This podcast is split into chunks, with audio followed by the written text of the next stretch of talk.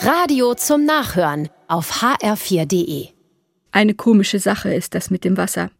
Früher, naja, genau genommen ist es nur ein paar Jahre her, da habe ich mich noch über Leute lustig gemacht, die Wasser vor dem Trinken in Karaffen mit bunten Steinen gefüllt haben. Mittlerweile trinke ich es auch am liebsten aus einer schönen Karaffe, allerdings mit Minzblättern oder Zitronenscheiben drin. Was ist passiert? Nun, ich habe angefangen, über Wasser nachzudenken und zu lesen. Mir ist klar geworden, Wasser ist so viel mehr als einfach irgendwas zum Trinken. Irgendwann mal stand es eigentlich immer zur Verfügung. Gefühlt kostenlos haben wir uns als Kinder stundenlang mit dem Wasserschlauch abgesprüht. Wir haben Planschbecken gefüllt und ausgegossen und wieder gefüllt. Papa hat das Auto gewaschen, der Rasen wurde gesprengt. Damals habe ich nicht über Wasser nachgedacht. Und dann kam die erste Überschwemmung im Keller. Dann die zweite.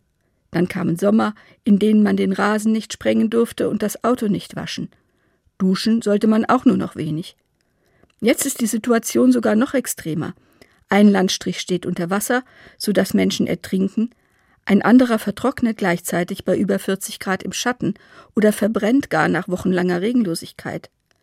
Wasser ist nicht mehr selbstverständlich, und deshalb gehen viele Menschen, die ich kenne, auch bewusster als früher mit Wasser um.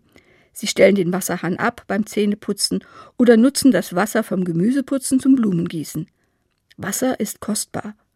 Und es ist ein Zeichen für Leben und Lebendigkeit. Das ist auch in vielen Religionen so. Dort wird Wasser zum Beispiel verwendet, um auch innerlich neu anzufangen, bei der christlichen Taufe etwa. In vielen Religionen und Kulturen wäscht man sich die Hände symbolisch vor bestimmten heiligen Handlungen.